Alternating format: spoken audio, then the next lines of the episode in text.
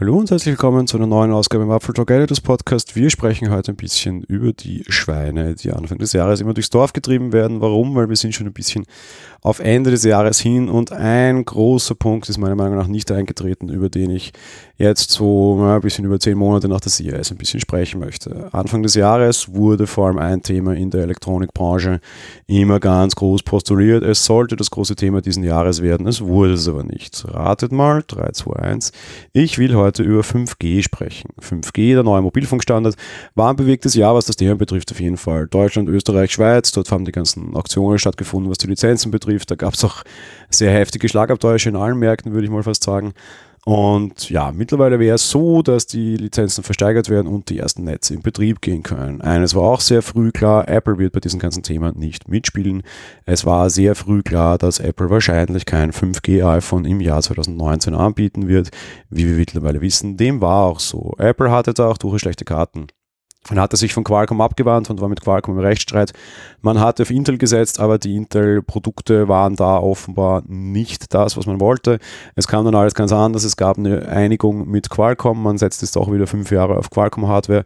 Wahrscheinlich dürfte das dann aber auch tatsächlich das Enddatum sein, weil auf der anderen Seite hat Intel, hat Apple die von Intel eingestellte Modemsparte gekauft.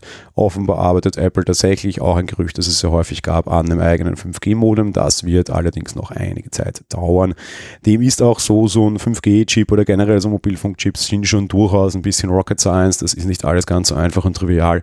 Haben wir hier in diesem Podcast auch schon mal besprochen. Alle anderen Hersteller haben 5G. Wo bleibt es bei Apple? Und die aktuelle Antwort ist, naja, es gibt halt keines. Aber ist das wirklich schlimm? Ich würde mal sagen, nicht. Ich hätte gerne auch jetzt die Einschätzung von euch Hörern und würde umso mehr mal bitten, dass ihr unter der Folge oder im Forum halt bei uns dann kommentiert.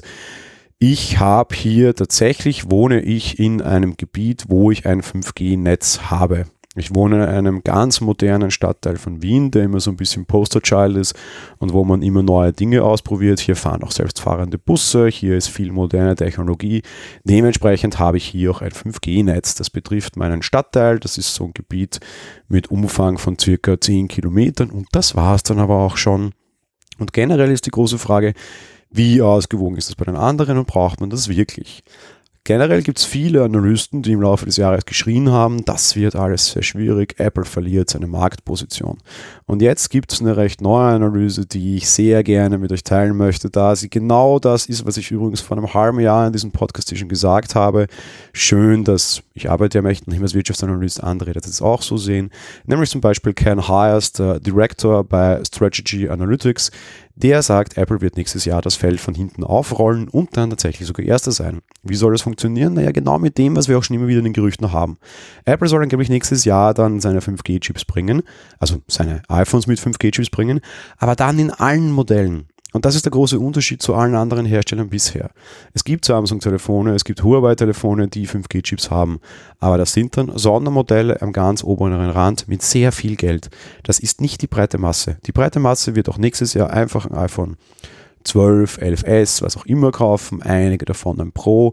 Der 5G-Chip wird Ihnen wahrscheinlich auch noch völlig wurscht sein, aber Fakt ist, Apple drückt eine Menge Geräte, wahrscheinlich, mit 5G-Chips nächstes Jahr in den Markt.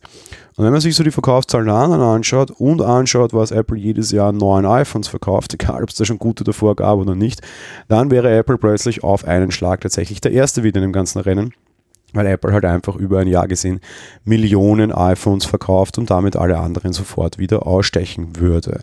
Wichtige zwei Grundprämissen. Erstens, es bekommen wirklich alle drei iPhones den 5G-Chip. Ich kann mir schwer vorstellen, dass sie da allerdings trennen, muss ich gestehen, haben sie auch noch nie.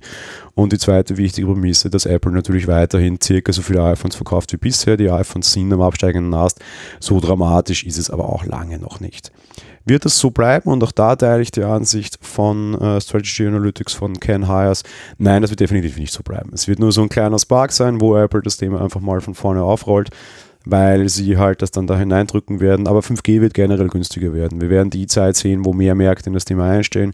Wir werden die Zeit sehen, wo auch einfach günstige Geräte für 300, 400 Euro dann 5G-Chips haben. Ein Bereich, wo Apple einfach nicht mitspielen mag. Vielleicht macht man es mit dem SE. Ich kann mir mal schwer vorstellen, dass das den 5G-Chip nächstes Jahr haben wird. Und generell Apple, was den Marktanteil betrifft, einfach weniger ist als irgendwie als ein Samsung und vor allem halt jetzt alle Androids zusammen. Wenn die günstigen Androids dann auch 5G haben, wird das wieder kippen. Wann kommt 5G tatsächlich als Netz? Das finde ich auch eine ganz spannende Frage. Ich kann mir schon vorstellen, dass das Ende nächsten Jahres ein stärkeres Thema werden wird.